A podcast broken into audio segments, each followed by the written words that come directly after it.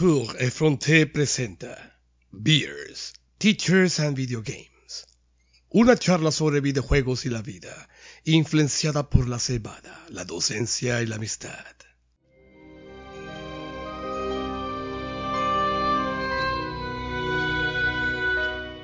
También nos puedes encontrar en iBox, Google Podcast y Spotify.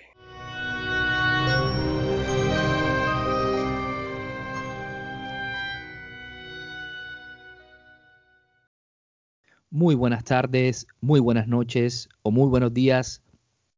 Sean todos bienvenidos a su podcast Teachers, Beers and Video Games. Una vez más, tres amigos reunidos por ese hobby que tanto nos apasiona, que son los videojuegos, eh, liderados por el Gran Buitre. Eh, nos reunimos una vez más para conversar de temas relacionados al mundo del videojuego. Ya les recordamos que no hacemos análisis, no hacemos sugerencias, simplemente ideas que salen de nuestras cabezas, todo liderado por el gran Futur Effronté. Por mi parte, Jessit Rodríguez los saluda desde Carolina del Sur y les presento a mis compañeros, hoy quizás con alguna sorpresa, pero ya veremos qué nos trae el buitre. Señor Ronald Sarmiento, ¿cómo se encuentra el día de hoy? Hola Yesit, eh, buenas noches acá desde, uh, desde Bélgica. Pues eh, contento de estar otra vez con ustedes y ansioso de saber qué, qué, sorpresa nos tiene el gran buitre el día de hoy. Esperemos. Señor Daniel Lora, desde la fría Barranquilla. ¿Qué tal Yesid? ¿Qué tal Ronald?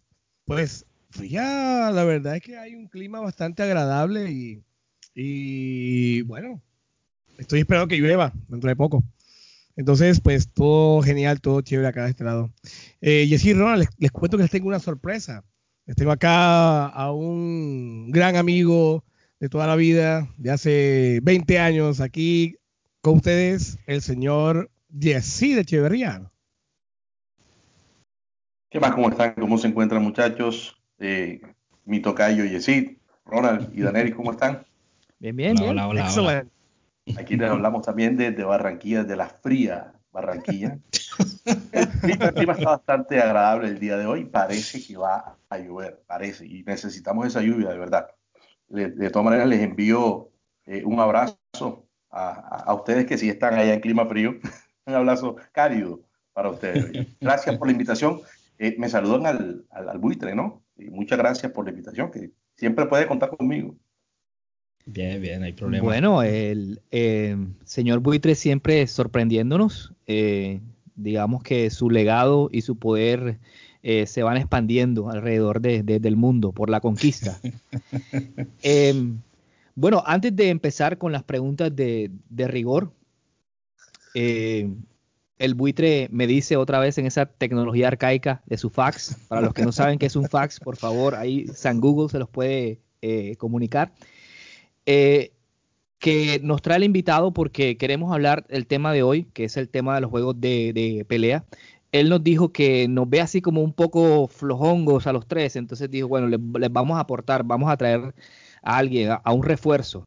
Y por eso Yesid está hoy acá acompañándonos eh, para que nos dé eh, sus ideas y sus opiniones. Ya, ya verán por qué. Creo que ha sido una decisión acertada por parte del buitre. Señores, rápidamente, ¿con qué están amenizando? Ronald.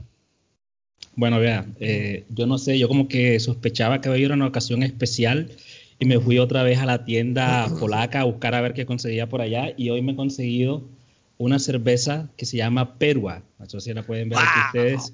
Se llama Perua, creo que la traducción en español es una perla, pero es polaca, así que Perua se pronuncia así.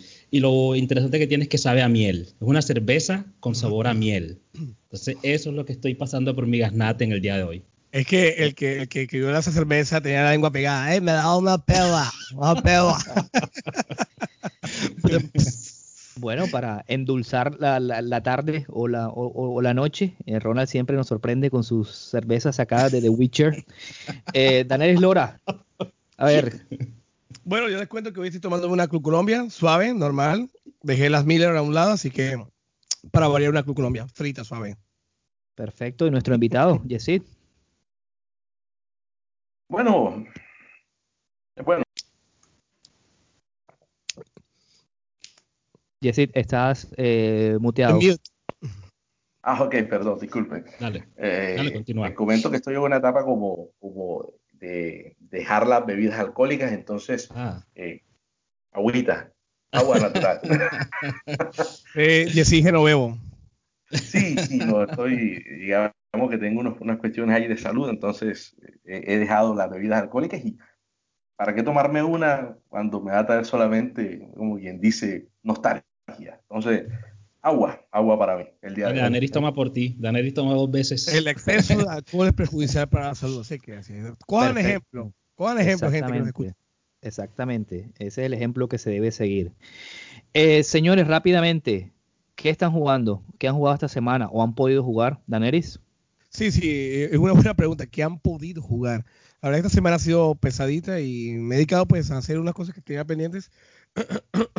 y fíjate que hoy cogí fue un- esta semana cogí fue un emulador de, de RetroArch y estaba, no sé, me dieron ganas de jugar eh, Super Mario Land. Solamente es lo que he jugado. Perfecto. Ronald. Yo sigo jugando Dying Lights. Ese juego zombie sigo mochando cabezas a diestra y a siniestra, corriendo, haciendo parkour por todas partes. Así que en eso me he mantenido ocupado en los últimos días. Eh, Yesid, ¿ha jugado algo?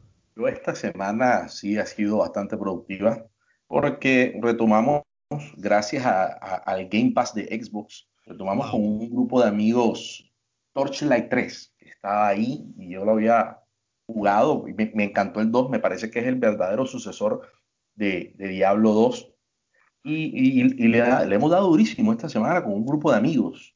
Básicamente hemos estado en eso, bastante productivo la semana. Perfecto. Eh, bueno, yo por mi parte eh, estoy tomando una cerveza belga. Eh, no soy, ah, no, no, no traiciono como lo hace Ronald en su, en su nueva patria. Eh, se llama, se llama Voodoo Ranger eh, eh, y um, una cerveza bastante, bastante fuerte. No les voy a decir cuántos grados de alcohol tiene porque nos pueden no sabía que, eh, no eh, sabía que el Voodoo banear. Ranger, no sabía que el Voodoo Ranger era belga, ¿no? Sí. Vea. Bueno, eh, ¿Y Daneris toma, toma comenzamos. hoy? ¿Verdad? Que no Club escuché que, que Colombia. toma Daneris. Ah, Club, Club Colombia. Colombia. sí, Gracias. hoy del mundo. Hoy, hoy subió un poquito de Sí, categoría. Ah, bien, bien, bien. O así, total. Bueno, gente, eh, nos reunimos hoy acá para hablar de juegos de pelea. El señor eh, Buitre nos ha pedido hoy eh, que demos algunas opiniones sobre esta categoría de videojuegos, una categoría que es muy popular. Eh, creo que toda la gente, en especial la gente de Colombia y creo que en Sudamérica, eh, para muchos ha sido la, la entrada a los videojuegos y el señor Buitre quiere que debatamos un poco sobre eso. Entonces, por eso hemos, eh, nos ha traído a Yesid hoy. Y Yesid, antes de hacer la primera pregunta, eh, nos gustaría que brevemente te presentaras. ¿Por qué crees que el buitre eh, te trajo hasta acá? Bueno, sí, efectivamente, digamos que experiencia más que todo. Es innegable que el, el buitre sabe lo que hace, pero digamos que a partir de los años 90, 92, 93 empezamos a, jugar bastante y, digamos que en aquel entonces me decanté mucho por los juegos de pelea. Y sería bueno en este momento hacer una pequeña introducción en cuanto a la importancia de- del género de los juegos de pelea en, lo que son los videojuegos en la actualidad, sobre todo en lo que es la etapa, en la parte competitiva. La etapa competitiva en este momento no sería lo que es si no fuera por los juegos de pelea y lo que ellos llegaron a hacer. En la época de los 90 no se veían torneos a nivel internacional de otro tipo de juegos que no fueran juegos de, de combate, de pelea.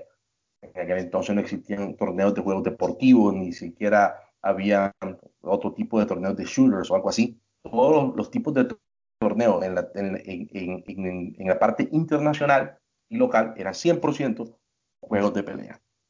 Obviamente el buitre eh, me, me, extiende la invitación porque tengo cierta experiencia, porque desde, desde mi pues, más tierna edad, unos 10 años, 12 años, ya empecé a jugar, digamos, juegos de pelea, comenzando con Street Fighter, que de pronto todos ustedes ya lo conocen ah. y quien no lo conocen, ¿no? Bien, bien. Eh, pero creo que ha sido lo más importante, ¿no? Saber la importancia en, en, en, este, en este momento histórica de los juegos de pelea. Para lo que hoy en día conocemos como, como la, la, eh, la escena competitiva mundial.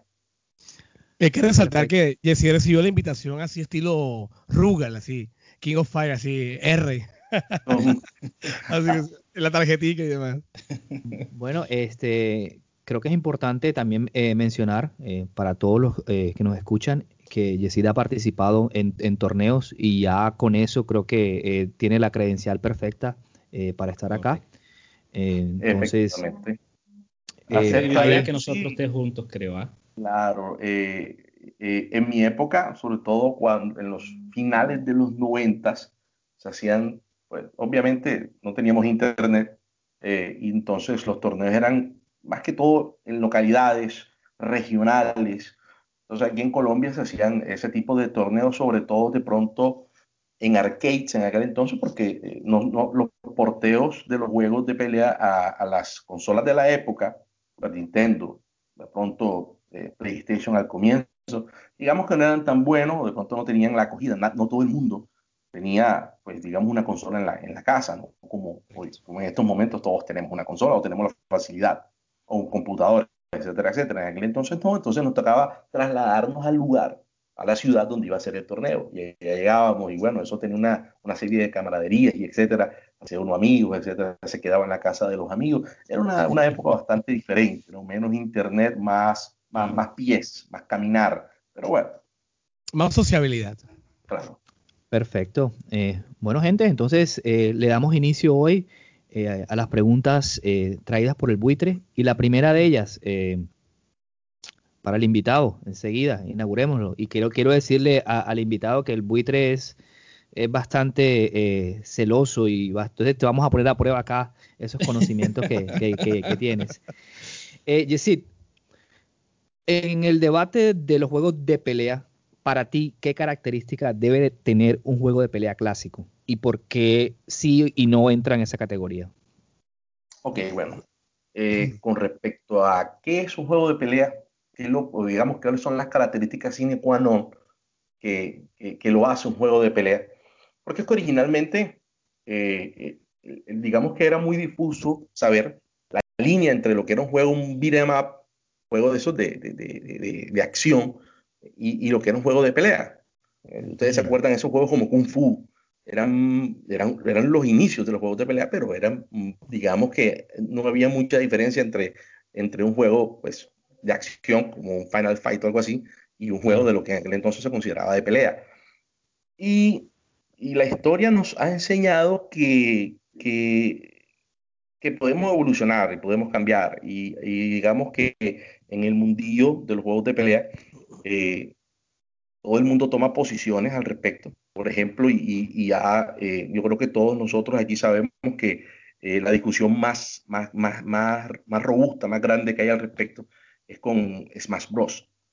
Eh, eh, digamos que muchos consideran, y de los más pues, puristas, consideran, podría yo colocarme en ese lugar tal vez de que Super Smash Bros. y todos su, pues como que dicen sus, sus, sus juegos eh, en, en, en, Nintendo no son juegos de pelea. Ajá, y muchos dirán que simplemente no son juegos de pelea. Quisiera saber qué consideran ustedes o qué piensan ustedes al respecto, ustedes tres, acerca de eso. ¿Es Smash Bros. un juego de pelea o no lo es? Lo que, pasa sí es que, lo que pasa es que normalmente cuando hablamos de un juego de pelea, pues obviamente la batalla está presente. Eh, tenemos una barra, como, como hablamos de una barra de, de, no sé, la sangre o, o, de, o de, ¿cómo llamémosle? Energía, no sé. Sí. Eh, son juegos en los cuales haces, tienes un poder, lanzas, eh, puedes hacer combos. Eh, digamos que eh, fue evolucionando esos, esos, esa, como, como llamemos la, mm, esas características. Porque, por ejemplo, cuando jugábamos a Street Fighter o cuando jugamos Mortal Kombat, en esa época, pues solamente golpear, poder y listo y fuera. Conforme fue pasando el tiempo, eh, vino, por ejemplo, Killer Instinct, que ya, pues, ya pudimos eh, ver los combos, los combos, claro. pero ya en otros, en otros videojuegos que fueron ya, pues, posteriores a esos, tenemos, por ejemplo, el Street Fighter, si no estoy mal, y sí, corrígeme, el, el 3, o, perdón, el, el, creo que es el 2 Alpha, donde ya empezaban, a, ya teníamos una barra de poder que ya podíamos hacer ya los máximos. Entonces, esas son como que las características. Mm, a ver, te corrijo. El, primer juego de pelea, sobre todo de, de, de, lo que tiene que ver con el lado de Street Fighter, de Capcom, que tuvo barras de, super o de especiales, fue Street Fighter 2, eh, Super Street Fighter 2, Arcade Edition. Claro. Es el último de, de los de, lo de arcade que sacaron, que era solamente, eh, eh, eh, salió solamente para arcade, no hubo porteo de, ese, de esa, sino mucho después. Y, y, fue solamente una edición especial en la que salía, fue la primera vez que salió Akuma. Salió Akuma como un voz especial y todos los, los, los personajes tenían un especial, uno solo. Pero bueno. Exacto. Entonces, precisamente esas son las características que, por ejemplo, yo puedo notar en un videojuego. Ahora, si yo lo veo en un Smash Bros., pues tenemos la barra, tenemos el poder eh, representado en un número. Eh, cada, cada, personaje tiene una, un movimiento especial. Eh, cada personaje tiene un poder que ataca. se están golpeando entre ellos dos. Entonces, yo podría, yo considero que un Smash Bros. no es el típico juego de pelea, pero yo lo consideraría, yo lo, yo lo colocaría dentro de ellos también. Perfecto. Ronald, ¿quieres aportar algo?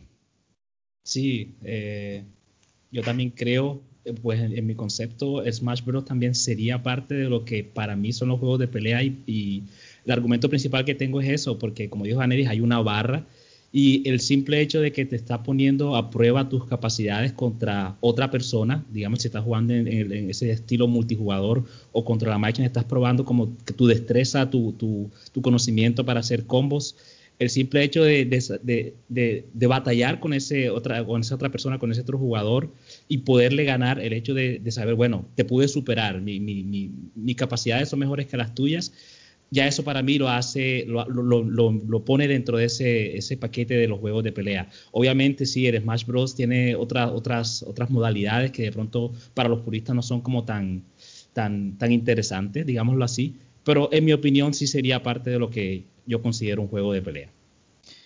Em, yo por mi caso, siendo el hereje acá del grupo, un poquito, em, considero que un juego de pelea clásico eh, son dos o dos jugadores enfrentados o más jugadores enfrentados, pero que tienen características, o sea, la habilidad técnica que los, desarrolladores le dan a cada uno de los personajes, digamos que es igual para todos. Y es el, el, videojugador, el jugador, el que a través de sus habilidades, como, como lo expresaba Ronald ahora, se encarga de, hacer mejor o, peor. Pero en realidad, si enfrentamos a Scorpio y a Sub-Zero, o sea, técnicamente, en, en programación, en, en, habilidades, digámoslo así, ambos tienen las mismas posibilidades de ganar. Ya es el videojugador. Entonces, en Smash Bros. me parece que pasa algo igual y por eso yo lo consideraría eh, un juego de, pelea. Entonces,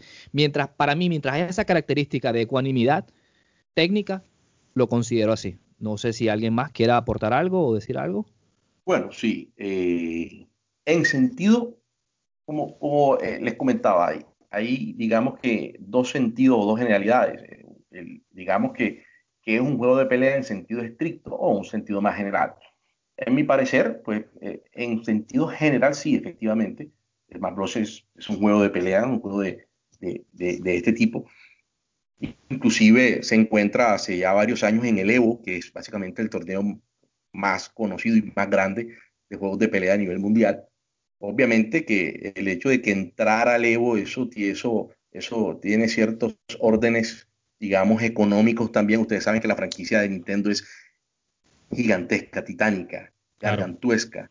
Era, era obvio que, que, debería que estar, obviamente es una cuestión más que todo económica. Hay unas fuerzas ahí, una mano invisible del mercado que está moviendo todo. Pero en sentido general, sí, efectivamente, como ya dijo Daneris, hay, digamos, unos, una, unos pincelazos muy generales, pinceladas muy generales ahí acerca de, de, de, que, de que, por ejemplo, tienen una barra de vida, de hit points o de energía eh, se pueden hacer movimientos especiales. Lo que a los puristas no les gusta acerca de Smash Bros. es, digamos, el, el hecho de que, y es algo que ya se ha visto en otros juegos, porque si ustedes recuerdan, eh, de pronto Soul Calibur, si ustedes lo han visto, eh, en Soul Calibur se implementó que no solamente ganabas un round, eh, eh, dañando la barra de energía o de vida de tu oponente, sino que le podías sacar del ring, de, digamos, del escenario, el ring out. Bueno, bien, perfecto. Eso no era tan, digamos, no estaba tan presente y hasta el sol de hoy no, estaba tan, no está tan presente un ring out en un combate de, de Soul Calibur, pero, pero en, en, Smash Bros. siempre está como presente esa, digamos que te puedes caer, te pueden tumbar. Y, es algo, claro, está muy presente, esa mecánica es muy poderosa por la forma en que está estructurada, digamos, los, eh, las stage de combate. ¿okay? Las estaciones de combate están, están, digamos, diseñadas para que, para que tu impericia al momento de manipular el personaje o la pericia de tu oponente te hagan que te caigas, te tumbes, etc. Yo no soy muy experto jugador de Smash y me costó un trabajo gigantesco no caerme. Así de sencillo, no caerme yo solo. Obviamente que no es, más que una dificultad técnica que con experiencia se supera, pero los más puristas no consideran en el sentido estricto que, que Super Smash sea un juego de pelea. a los puristas no les va a gustar los torneos de Dragon Ball. ok. Eh, bueno, gente, eh, eh, avancemos en esta charla que me parece muy interesante, eh, ahí aprendiendo eh, eh, cositas y, eso es lo bueno, de eso se, trata esto. Señor Daniel Lora, sabemos que te quedaste en Mortal Kombat y esa segunda pregunta el buitre te la hace especialmente para ti. Viendo una lista de los 100 mejores juegos de, pelea, de esas que polulan por el, por el internet, el buitre dice que se encuentra con, de, de esa lista, de esos 100 juegos, 20 son Mortal Kombat de alguna forma, de algún otro nombre. Eh, ¿Por qué crees que ese nombre Mortal Kombat significa tanto en los juegos de, pelea? Tengan en cuenta que Mortal Kombat tiene su, historia su historia bastante influyente con los videojuegos, ya que por la violencia y una, violencia tan tan tan tan inocente en esa época. Bueno, digo inocente porque tampoco es que fuera la, la superviolencia que notamos en estos momentos. Pero en esa época recuerden que eso pues creó mucha mucha eh, problemática entre los padres. Tanto fue que gracias a Mortal Kombat se creó ese nivel de clasificación de, los juegos. Entonces, eh, ahí fue como, como, como, lanzarlo por la violencia, por su forma de jugarlo.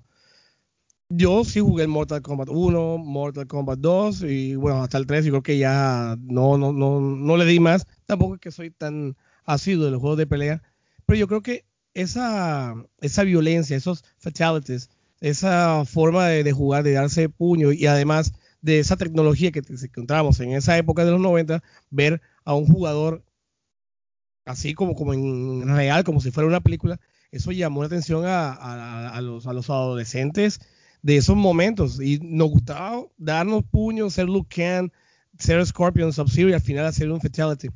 Entonces, eh, yo creo que Mortal Kombat, además de eso, y bueno, y por haber creado su, su sistema de clasificación en los videojuegos de, en los noventas, eh, marca un antes y un después en esa época de los juegos de pelea, más que todo. Bueno, perfecto. Eh, Yesid, ¿qué opinas al respecto de esta pregunta? Bueno, ya, lo que dijo Daenerys básicamente el porqué del, del efecto Mortal Kombat en el, en el pop culture. recordemos que en la escena de los juegos de peleas en los años 90 estaba 100% dominado por, Japón. Digamos, eh, las grandes franquicias que dominaban eran eh, Capcom con Street Fighter, y SNK con Battle Fury y lo que fue después King of Fighters. Ellos dominaban, eh, digamos, la escena, no existía nada. Llegaron unas personas y, eh, occidentales y dijeron, tenemos que hacerle frente a esta gente, tenemos que resistir el embate que nos, que, que nos está dando los japoneses. Y ellos se, se decantaron por la violencia extrema y dijeron, vamos a hacer un juego violento, vamos a hacer un juego, pero no solamente sea violento, porque yo puedo colocar unos dibujitos, unos muñequitos, unas, Unas, unas caricaturas aquí que sean violentas. Nunca va a dar la misma, el mismo impacto que si hacemos un stop motion con unas personas, ¿verdad? Con unos actores de verdad, y entonces les colocamos gore y violencia desmedida. Y eso fue básicamente lo que llevó a Mortal Kombat a lo que es hoy en día. Cómics, películas, todo tipo de merchandising, eh, libros, novelas, y la cantidad de juegos, como tú dices, hay más de 20 en la lista de los, de los mejores juegos de pelea, porque es que aparte de eso, hicieron las cosas muy bien. No solamente con la idea, sino que las la fueron puliendo poco a poco. Lo que actualmente Mortal Kombat 11 es un espectacular juego de pelea, un juego muy adulto, con unas mecánicas bastante adultas y que ha evolucionado bien eh, en el trasegar de los años. Perfecto. Ronald, ¿algo que decir? Sí, muy cortamente, ya pues tanto Jessy como Daenerys lo han explicado. Y creo que eso que, que comenta Yesid, eh, eh, pues hace eco bastante en porque yo considero también que Mortal Kombat es tan trascendente en la historia de los videojuegos en general, no solamente de los de pelea. Porque yo había comentado en uno de los episodios anteriores que mi primer, mi primer amor, digámoslo así, eh, de los videojuegos fue Mortal Kombat 2, pues yo lo vi así como de reojo y en ese momento yo dije, esto es lo que a mí me interesa, yo quiero seguir jugando videojuegos para poder aprenderme todas las fatalities, todos los poderes que tiene ese señor de ropa verde, que en ese momento ese era mi, mi crush, mi, mi, mi personaje favorito que era Reptile. Y como dijo Jesse, creo que fue ese, ese contraste entre lo que en ese momento eran solamente esa, esas figuras como de, de, caricaturas, mientras que en Mortal Kombat ya teníamos unas personas, o lo más parecido en esa época que eran unas personas, las podíamos ver botar sangre, las podíamos ver pues sin cabeza, y eso creo que eh, pues era un shock en, esa época. Nadie, ha visto, nadie había visto algo, así. Creo que eso era lo que llamaba tanto la atención. Fue lo que a mí me llamó tanto la atención eh, de, Mortal Kombat con respecto a lo que otro que había jugado, que era pues correr de, izquierda a derecha con un plomero italiano. O sea, ¿qué comparación había de eso entre después ver a un señor quitándole la cabeza con el sombrero a otro? O sea, entonces eso precisamente, ese, ese shock, ese efecto bombástico, creo que es lo que hizo Mortal Kombat tan relevante. Y bueno, en ese momento ese era como el primer, el gancho principal. Ahora con toda la evolución que tenemos, ya hemos visto que Mortal Kombat es un juego pues bastante eh, bueno de pelea, ya, ya, ya compite, ya, pues, ya está a la, a la parte de los demás y también a modo de historia. Ahora mismo una de las cosas que más me gusta a mí de Mortal Kombat es la parte de la historia. Entonces, no hay mucho que decir, por eso se encuentra tantas veces en la lista, porque bueno, comenzó como, como algo nuevo, pero ya pues se ha cementado como, como un juego eh, eh, exacto, un juego ya pues que tiene todas las características para atraer a, a, la, a, a los, videojugadores que les interesa este estilo de, de videojuegos. Okay. Eh, yo por mi parte, va, brevemente, coincido en, sobremanera en lo que han dicho los tres. Yo lo veo de esta forma. Para mí, primero yo jugué Street Fighter. Y lo que decía Ronald, o sea, Street Fighter se pelea, los poderes, Hadouken y toda la cuestión.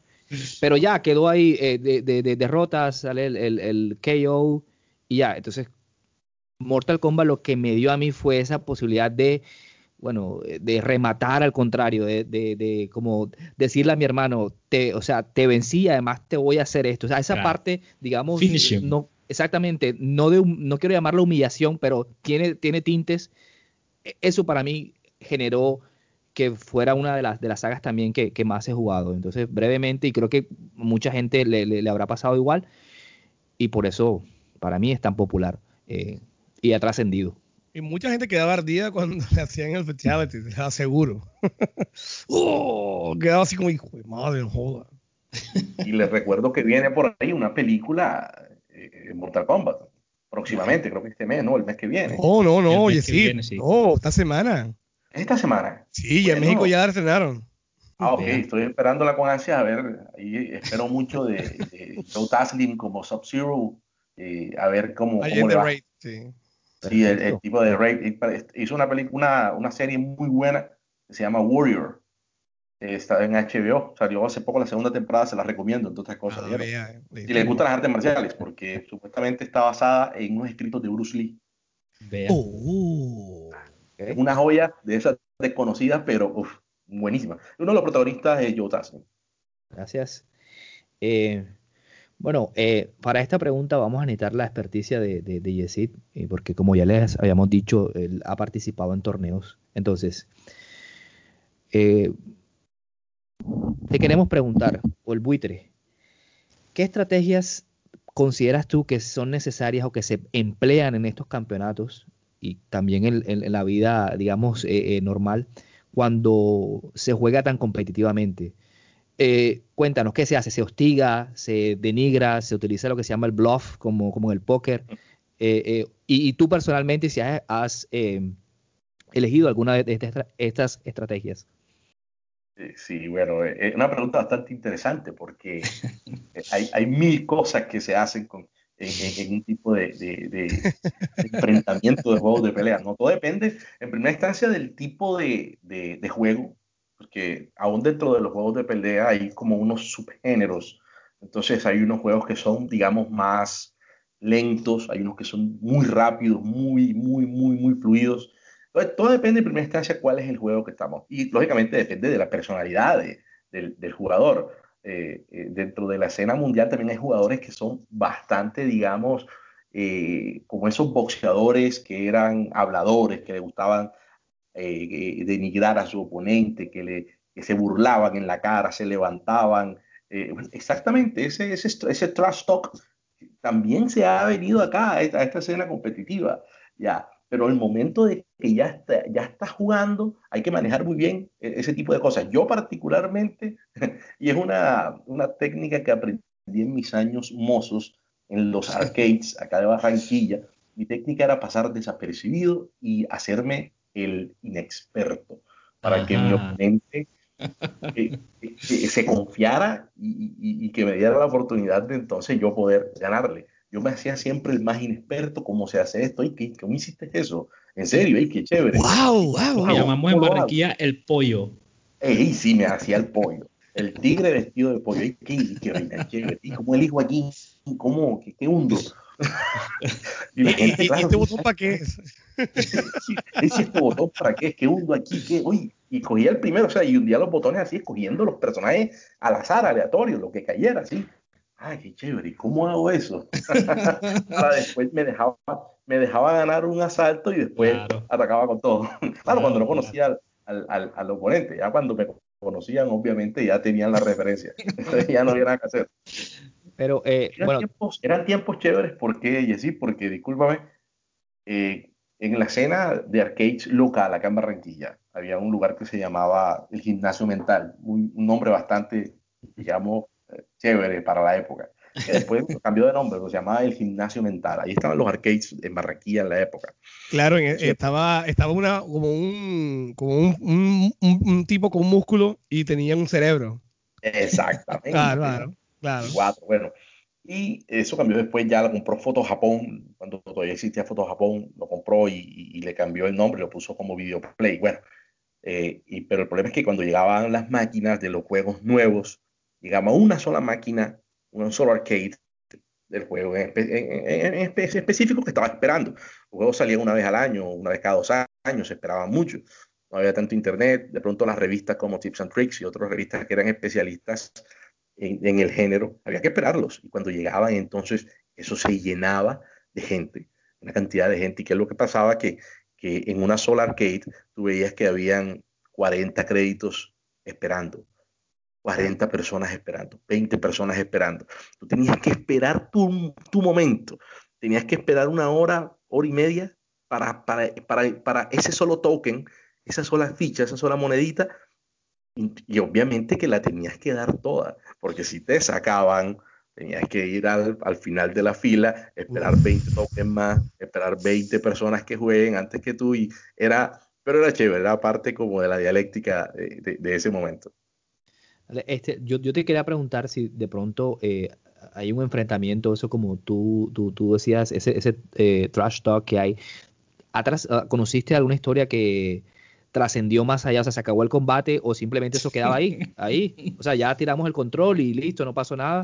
o sí de la escena local, dentro de la escena local, yo vi hasta, hasta puñetazos de por medio, hasta golpes. Sí, claro, claro, pero, pero no, no, no trascendían tanto. Eh, había dos muchachos inclusive, uno de ellos era gay, uno de ellos era gay, y entonces ustedes saben obviamente que, en la época no era tan, como digamos, tan, normal. Había tanta aceptación, claro. Ah, aceptación, entonces era una cosa más, y, y, este, este, este individuo se dio de, a trompadas con otro por una partida en, en The King of Fighters. Fue como King of Fighters 97, si no estoy mal pero, pero, pero no, no, no, no trascendían las cosas. Las cosas estaban como muy claras. Eso pudo pasar una vez en 20 años, algo así.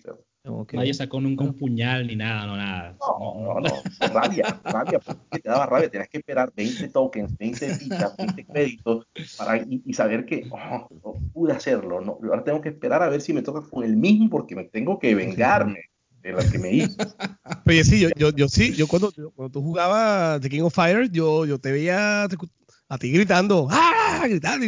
obviamente no pasaban de ahí gritar, ¡ah! ¡ah! No, ¿sabes? Yo, tengo una voz, una voz, fuerte, yo tengo una voz fuerte y un tono de voz alto, fuerte, y, entonces yo soy gordo, como ven, así. Y entonces uno se metía en la película y a veces cuando te sacaba, metías el grito. No faltaba quien le golpeaba al arcade, entonces ah, venía el dueño, el dueño de las arcades a poner orden. Oye, es porque dañaban las arcades de los golpes. Claro. Claro, es una cosa más normal. Y yo, era uno de los que me metía mucho en la película y, gritaba y vociferaba, pero, pero era parte como de la emoción y nunca tuve un problema con nadie allá, para que vean. Nunca, jamás. Perfecto, excelente. Eh, bueno, eh, muchachos, Ronald, eh, ¿alguna vez has usado una de estas estrategias o, o, simplemente juegas tu juego y listo? No, nada. Yo, bueno, también algunas veces hago esa que comentó Jessy, que es la hacerme el pollo también comienza así, venga acá y cómo hiciste ese poder, déjame mirar un momento la, en el menú a ver cómo hago ese combo, lo dejo ganar tres o cuatro peleas y ya cuando ya lo vea que están así tranquilitos, así, ya vengo, bueno, venga, un combo atrás de otro y después los ves así con la cara como que, uy, ¿qué está pasando aquí? Pero ya después le voy mostrando más y más. Bueno, aunque tengo que, tengo que admitir directamente que yo soy muy mediocre para los juegos de pelea. Yo puedo hacer un par de combos como mucho, pero ya después eso es hacer combo de, 40 golpes, 50 golpes, ya eso sí se me sale de las, de las manos. Mis dedos no son tan, tan rápidos para eso. Entonces yo sí, sí trato de, pues, ya cuando ya la gente ya sabe cuál es mi nivel de pelea, ya pues ya saben cómo atacarme y cómo, cómo destrozarme sin, sin problema alguno. ¿Daneris? No, no, yo me quedé en Mortal Kombat 2.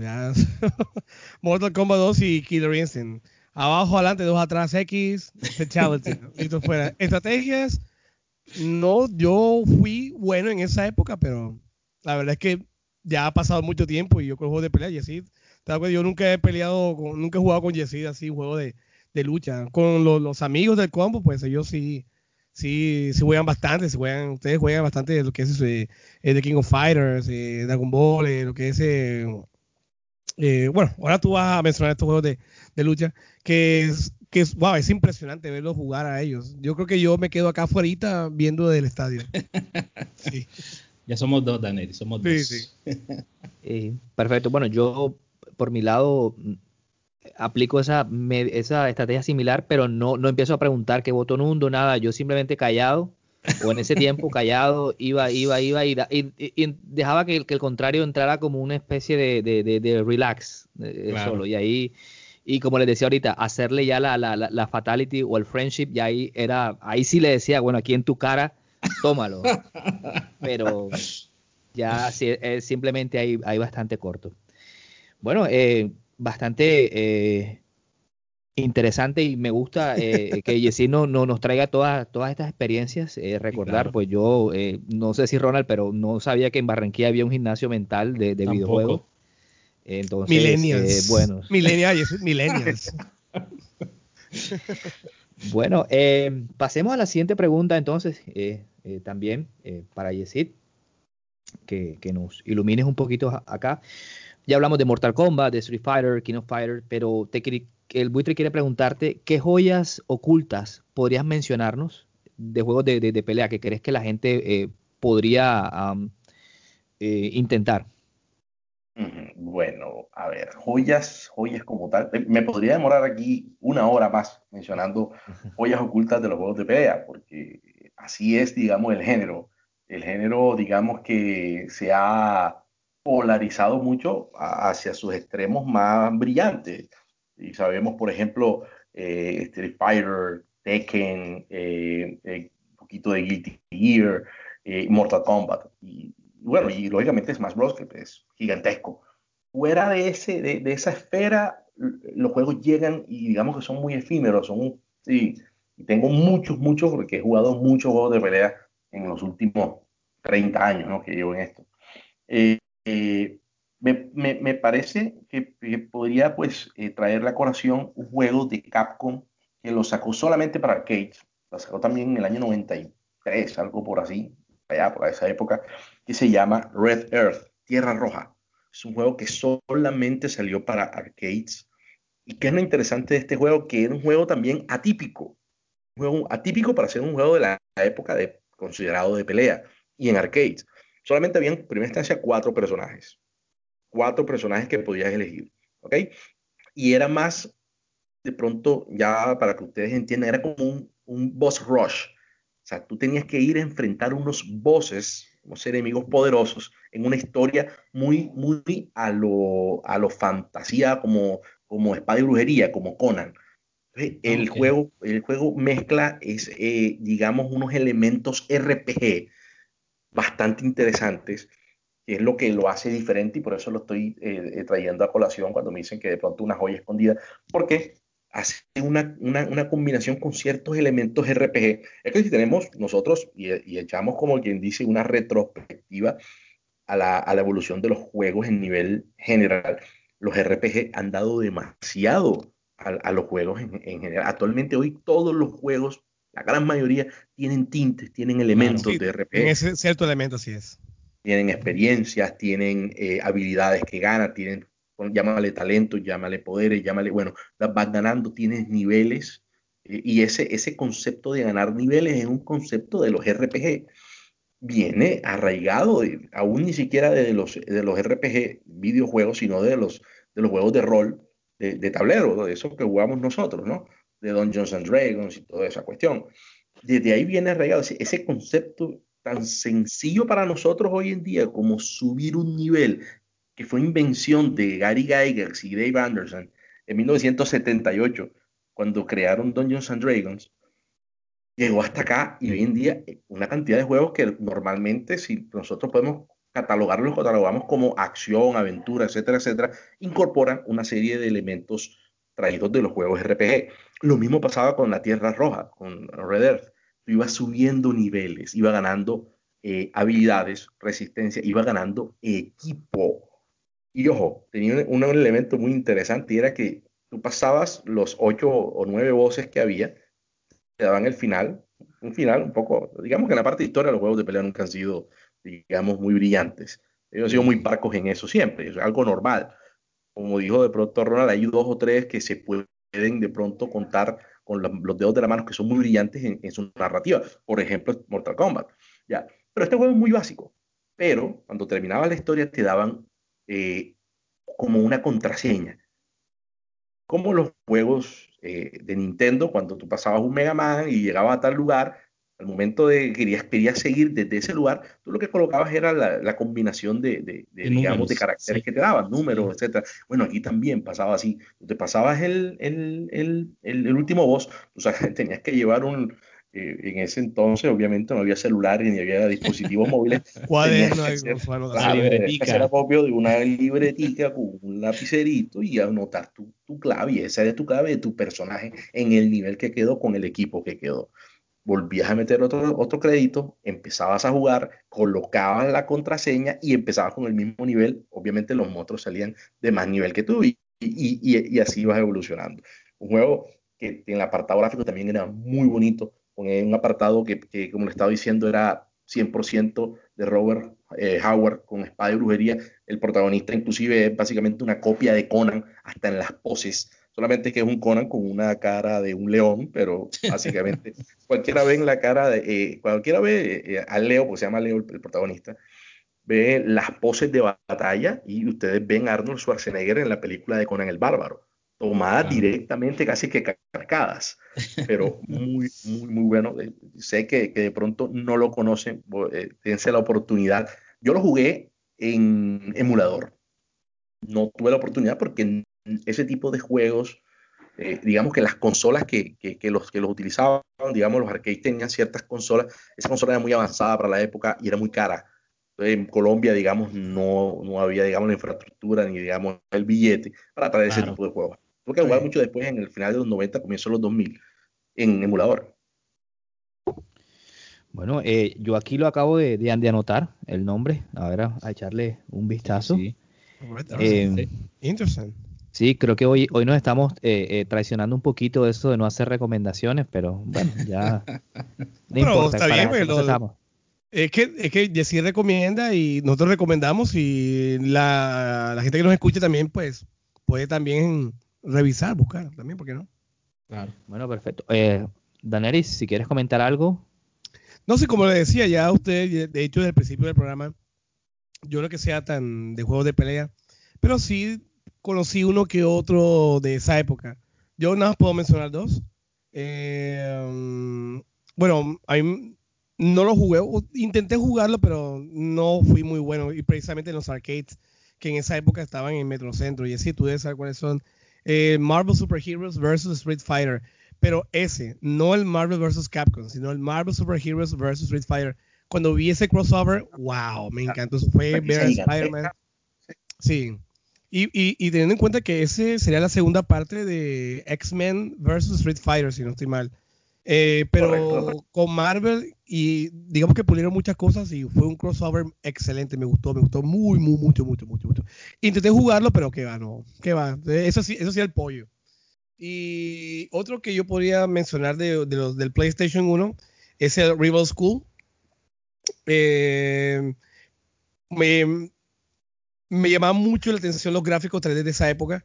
Yo no sé japonés, pero ya yo sabía cuál era, era este, era para crear el personaje, este, y así iba probando y así, así me demoraba, pero era para, para saber, para saber qué, con qué iba a salir, hacían super movimientos y demás. Y llama la atención de que ese juego de lucha estaba Sakura de, de Street Fighter, entonces ella hacía parte de, de estos colegios. Entonces, eh, ajá, para aquellos que quieran revisar cómo era el Rival School en esa época. Bueno, muy bien. Eh, Ronald.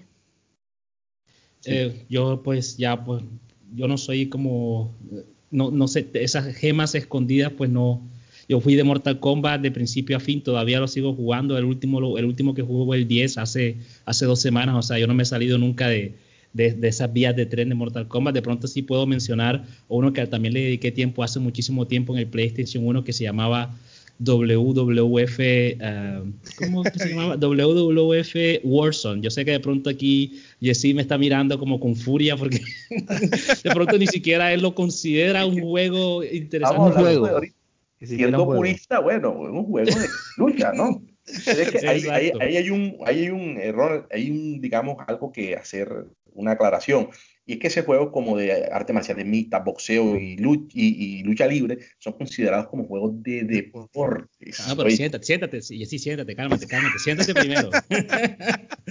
Deja la botella, suelta la botella esa, siéntate, siéntate. bueno, eh, yo voy a, a, a decir algo. Eh, también esperemos que Yesid no, no se eh, sofoque. pero lo, lo, lo, voy a hacer más que todo por estas generaciones de ahora, que de pronto a, alguien de, no sé, de 15, 16 años o menos nos esté escuchando.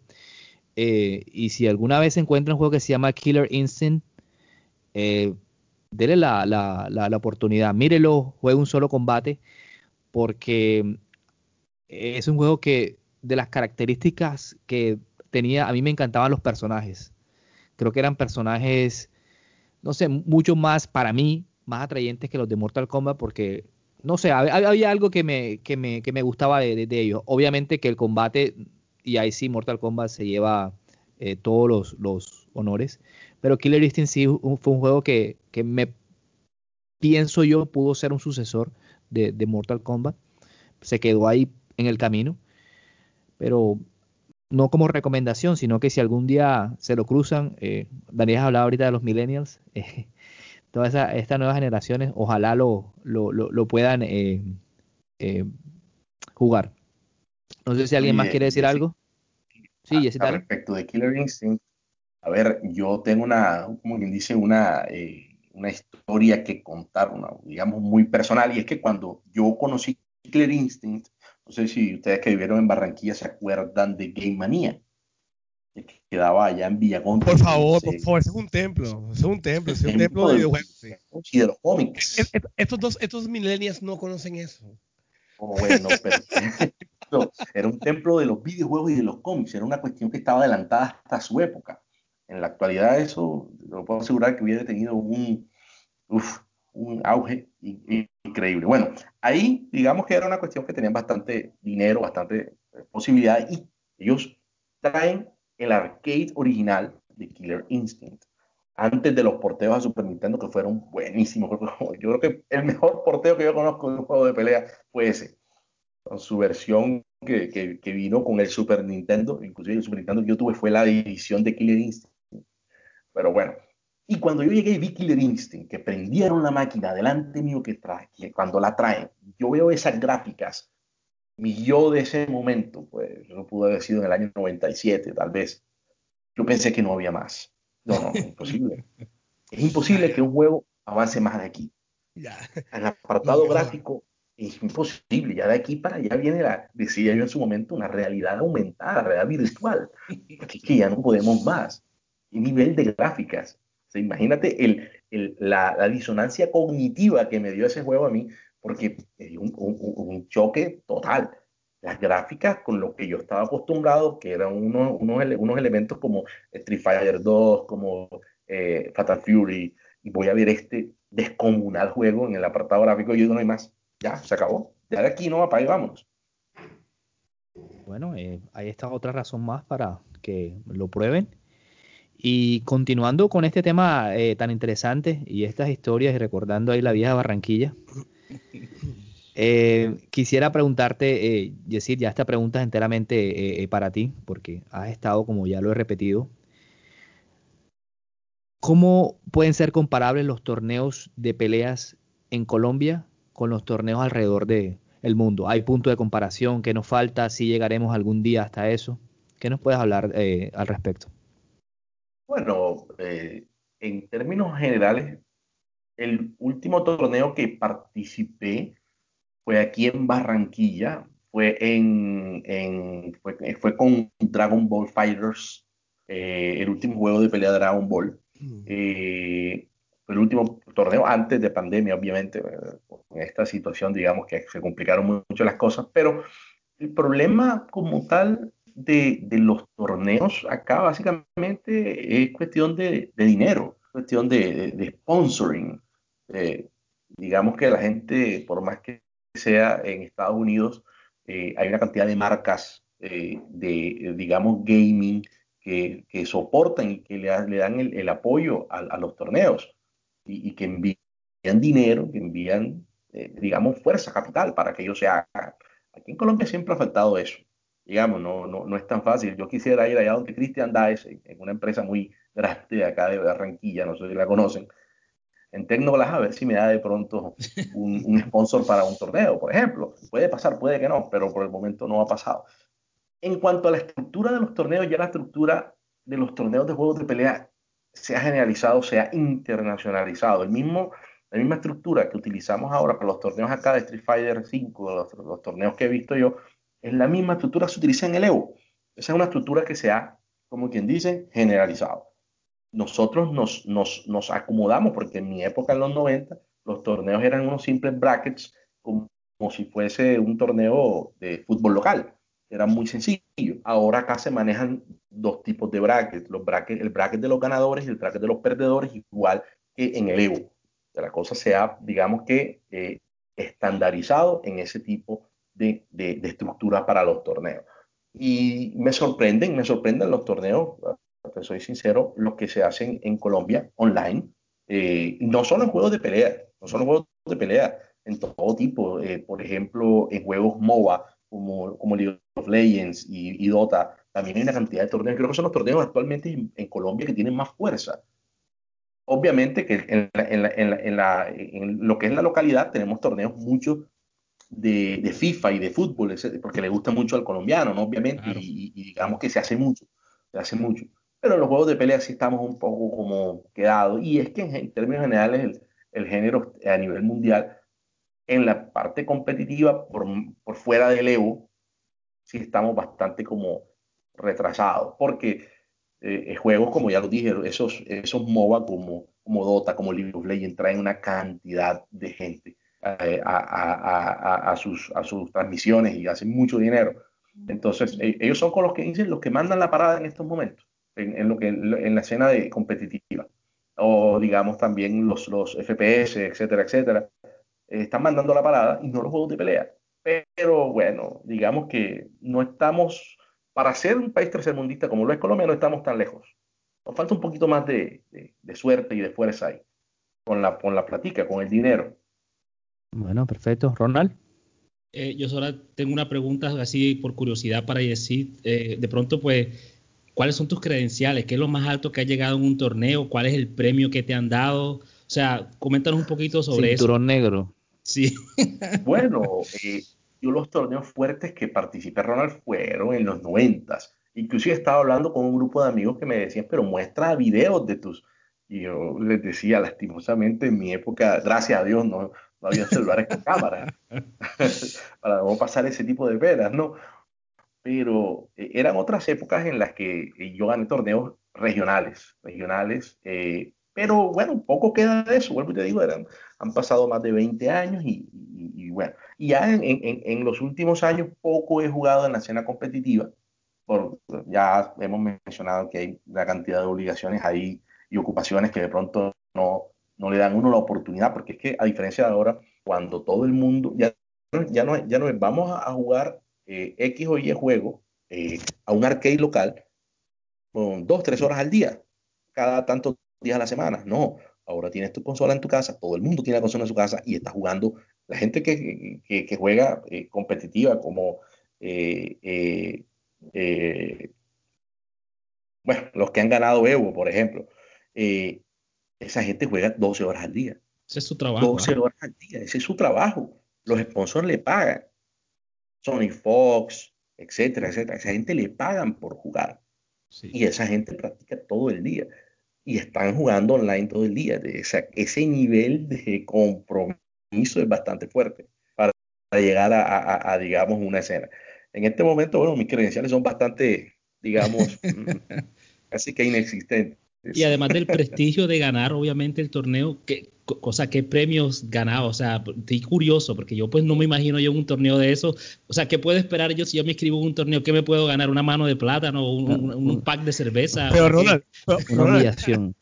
Eh, yo cuando conocí a Yesid, él, él, o sea, él, era el campeón de Barranquilla de King of Fire. O sea, yo creo que más que premio, más que premio, ganas prestigio ganas prestigio y como que gana la experiencia que hablaba Jessy al inicio del programa, gana la experiencia de ver que tú dices, wow, él es el, es el film, uh, uy, va cambiando, wow, wow. Entonces, ese, ese, ese prestigio que, que, que, no había un premio, ¿sí no, Jessy? No había un premio así que, wow, tómate una, una La sí los había, pero eran algo muy irrisorio, eran cual, porque, por ejemplo, yo me acuerdo una vez que fuimos a Valledupar, una, a Valledupar en una colonia Boy Boy en el año 98, 99, Valledupar, imagínense, el viaje era una cantidad de dinero, etcétera, etcétera. Y se ganaba uno como, como 30 mil, 40 mil pesos, era la ganancia. Ah, pero, eso se iban. Sí, sí había, sí, no, no, inclusive eh, sí hay, siempre hay. Lo que pasa es que normalmente ellos eh, te cobran la inscripción. Entonces, con la bolsa, lo que queda de la inscripción de todas se la llevan los dos, los dos ganadores. El torneo, en el torneo de, de, Dragon Ball Fighters, que participé hace como dos años, ya quedé segundo, perdí la final, perdí la final, perdí la final. Y dividieron la, la ganancia entre, entre el, el, el que ganó y, y, mi persona que quedé en segundo lugar como un premio de consolación. Claro. Claro, que me ganó era un monstruo completo, no le vi medio. Oye, sí, pero ¿cuánto ganaste? No, hombre, ese ganamos como, gané como 40 mil pesos nada más. Ah, ah, y, el, y, el, que ganó ganó 100 mil. el que ganó ganó 100 mil. No alcanza ni para la canasta de cerveza. Eso, fue lo que me gasté en los taxis y, lo que me gasté. Te repito, es algo que es más como, como, como lo dijo Dani, ya es algo como de pronto espiritual. Sí, sí. sí. Entonces, yo le sigo ganando a mi hijo entonces. es, es que el, el, el buitre me, acaba de decir que le pregunte a Ronald y, a Daneri si se ven en un torneo de esos. Jamás en la vida, no. Nunca, nunca, nunca, no. Para nada. No, no, no, para absoluto. El nivel de depresión es otra cosa porque ese día, en ese torneo, el último que tuvimos, increíble, había como unos tres venezolanos. Unos tres venezolanos, ya. Internacional. Sí, no, obviamente, aquí no, con la diáspora de los venezolanos y la cosa. Pero, pero todos veíamos cómo jugaba el campeón que se llama, o sea, tiene un seudónimo que es Kaiser, que digamos que rankea a nivel mundial en Dragon Ball actualmente. No está, digamos, en los top 20, pero puede estar en el top 100 a nivel mundial. Y apenas empezamos a ver los combates del, del, del, pelado, porque es un muchacho, ¿no? puede tener más de 20 años, 20, 21 años, y nos mirábamos las caras todos así como que, upa, este man en otro nivel. otra, o sea, esas peleas. Está Super Saiyajin 4, sí. sí. Le atravesaba, simplemente lo, lo, lo, destruía. Lo destruía, les hacía perfect, les hacía las combinaciones, le hacía todo y todo el tiempo que pasaba iba, era un simple requisito para él. Un, el daño más un escalón, un requisito. Eso no le costaba el mínimo trabajo y todos nos mirábamos las caras así como que nadie le ganó un round a ese man. Hasta yo que le gané, en el final le gané un round. Y cuando yo gané ese round, todo el lugar donde estábamos está lleno. Oh. en los vítores, eso sabe, es, una cuestión que está dicha, es el underdog. Todo el mundo le da siempre a Claro, claro. Y, los vítores, hey, tú puedes, tú puedes, dale, tú puedes. Yo sabía que no podía, pero no, no, deja, de, no deja de, ser interesante esa cuestión. Ah, qué interesante. Qué emoción, ¿verdad? Eh, bueno, creo que el buitre hoy eh, ha acertado eh, con esta invitación eh, que le extendió a, a Yesir hoy. pues ya vamos llegando un poquito al final del, programa. Eh, Yesir, se quedaron algunas cositas en el tintero, pero creo que el buitre te va, te va a renovar para otro programa. Y, um, Contrato. Perfecto. Entonces estamos bastante contentos de, que hayas estado aquí con nosotros hoy que hayas participado y creo que esas historias muchos de nuestros oyentes los van a, hacer sentir eh, o rememorar esos años eh, de esos juegos. Señores, eh, ¿alguna noticia interesante hoy en el mundo del videojuego esta semana que les haya llamado la atención, Daneris? Sí, claro, hace dos días se llevó a cabo el Nintendo Indie World, el cual estuvo mostrando diferentes juegos indies, los cuales a veces son subestimados por los videojugadores, pero les aseguro que se pueden llevar muchas sorpresas. Entre esas, pues hay una, una un juego muy bueno de, las, las tortugas ninjas. Eh, creo que es el Shredder's Revenge o algo así más o menos creo que se llama.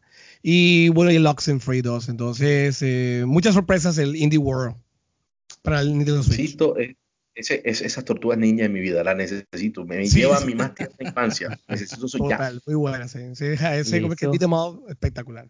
Ronald. Eh, yo tenía una conversación por interno con, con Daneris, eh, también pues mirando el, episodio de la semana pasada donde preguntamos qué pasa con Sony, por qué Sony toma esas decisiones tan, tan extrañas y tan egoístas.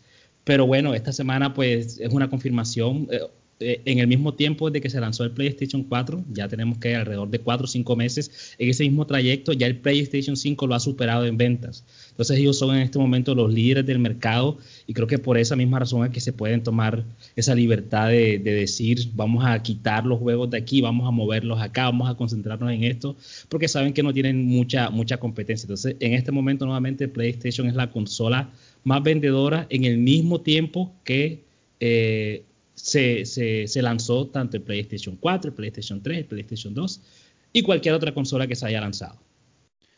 Eh, muy bien. Yo por mi parte eh, estuve viendo el uh, Resident Evil Showcase ayer, bastante eh, corto pero bastante sustancioso para el nuevo uh, juego Resident Evil Village, o el, el 8. Y creo que las expectativas, el hype está bastante alto por este juego.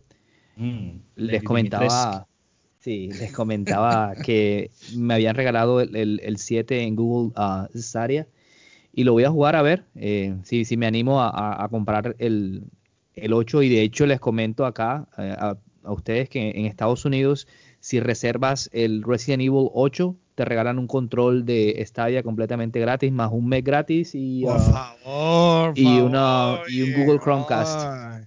Imagínate. Pide tres. doble. Ah, sí, entonces el, el, solo control está actualmente alrededor de los 90 dólares, más o menos, el solo control. un control bonito. sí, Pide tres y los mandas. Eh, tengo el mío ya. De hecho, de, de, hecho, hicieron lo mismo con el Cyberpunk Y acá sí, el Cyberpunk, eh, como les había dicho, lo jugué de salida y acá tengo el, control. Bueno, gente, espero que les haya gustado el programa de hoy. Eh, ha sido muy interesante eh, esta charla, primer invitado que tenemos en el programa. Espero que Jessy nos, nos siga acompañando en otros episodios y obviamente extender la, la invitación para otros eh, oyentes que se quieran sumar. Nosotros aquí, el buitre, a pesar de, su rigidez, es muy generoso y los invitamos. Si quieren eh, participar en el programa, eh, nos pueden escribir ahí en los comentarios y serán bienvenidos. Yo por mi parte, Yesid Rodríguez, me despido. Aquí al tocayo Yesid, que se despida también.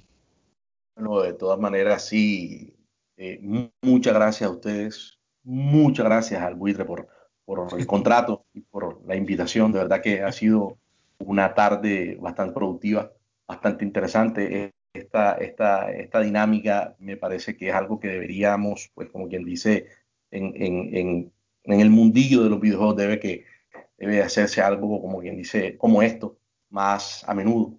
Me parece que, que están haciendo un muy buen trabajo, muchachos. Eh, de todas maneras, le dicen al buitre que cuente conmigo para lo que sea digamos que todo lo que tenga que ver con juegos de RPG, juegos de pelea, eh, eh, bueno, y otras cositas de pronto como juegos de rol, de analizar que también nosotros manejamos eso, literatura, eh, pronto literatura de fantasía, que tiene mucho que ver con, con, con, los videojuegos también y eso. cualquier cosita a la orden y espero, bueno, invitaciones. muchas gracias, Ronald. Sí, está bien, Jessy, exacto. Sabes que al buitre le gusta esa adoración eso es lo que él lo, pone feliz todos los días, así que exacto, amásalo, sóbalo para que, para que te mande una nueva invitación y de pronto el cheque, de pronto te llega el cheque primero que a nosotros. esperemos, esperemos. Pues gracias y nos vemos la próxima semana. Daneris. A todos nuestros oyentes, muchas gracias por haber estado hasta el final del programa. Espero que les haya gustado. Jessy, muchas gracias por haber estado con nosotros y esperamos que nos escuchen en nuestra próxima emisión de su programa beers, teachers, and video games. So, bye bye.